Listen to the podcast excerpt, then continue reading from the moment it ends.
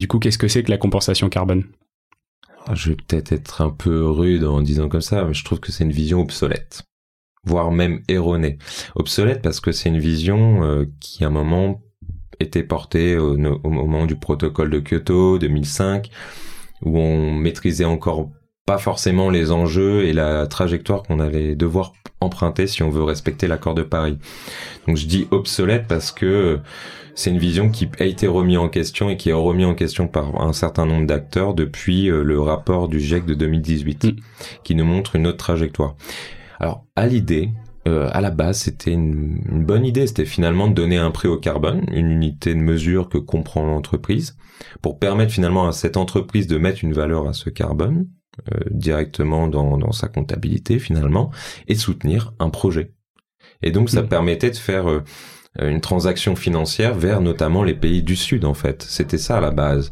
Et, et moi c'est ça qui m'intéressait à la base, c'est que c'était un outil qui permettait de euh, délocaliser des investissements de, de, vers vers des pays en développement tout à fait, de favoriser des financements et des fois sur le terrain on a besoin de cofinancement donc c'était bien de pouvoir intéresser des entreprises mm. sur ces enjeux parce que la plupart des porteurs de projets sont euh, dans des pays en, en, voie de développement. Tout à fait. Si on veut traiter les questions bah, de déforestation, c'est surtout dans des pays en milieu tropical ou d'accès à l'énergie, euh, pareil. Donc parce que la compensation carbone, il n'y a pas que les forêts, hein, il y a aussi d'autres sujets comme l'énergie.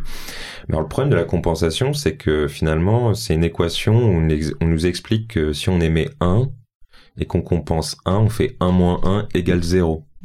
D'où la neutralité carbone. Voilà, et on pourrait se dire, tiens, on est neutre en carbone. Par contre, ce qui se passe réellement, c'est un peu plus complexe parce que, imaginons, là, on va prendre l'avion, on va se faire un petit aller-retour euh, tous les deux à New York. Chouette. Voilà, pour un, pour, pour un petit week-end shopping, si tu veux, en plus. Ça marche, super.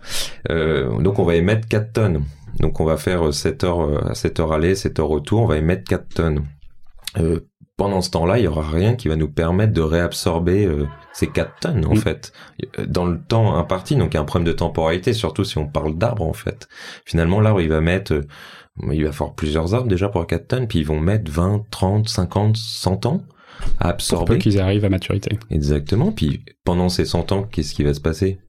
Est-ce qu'il y aurait pas un incendie? Est-ce que finalement cet arbre on le plante pas pour un autre usage? Euh, la, la, première source d'énergie pour les populations rurales en, en, pays de développement, c'est quand même le bois énergie. Mmh. Donc on va réémettre. Donc il y a un problème de temporalité aussi.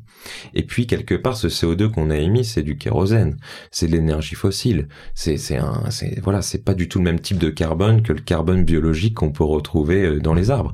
carbone biologique, il a une durée de vie, un cycle qui est très très court. On va parler de 50 100 ans, euh, que le carbone géologique, il a fallu des millions d'années mm. pour qu'il se stocke. Et donc pas du tout le même impact et donc pas du tout la même euh, équivalence possible entre bah, un carbone géologique et un carbone biologique. Donc il y a plein de choses comme ça qui font qu'aujourd'hui on peut pas parler de compensation. Et c'est pas vraiment ce que nous dit le GIEC en fait. En 2018, ils nous ont dit c'est simple, si on veut atteindre la neutralité carbone, on pourra en revenir après là-dessus, mais l'idée c'est, on aura toujours des émissions, mais il va falloir les réduire drastiquement mm. en 2050. 75%. Voilà, 75%. Donc l'effort, c'est entre certains euh, secteurs, ça va être 4 à 7 fois, il va falloir réduire nos mm. émissions. Et en face, il faudra assez de puits de carbone, espérons le naturel.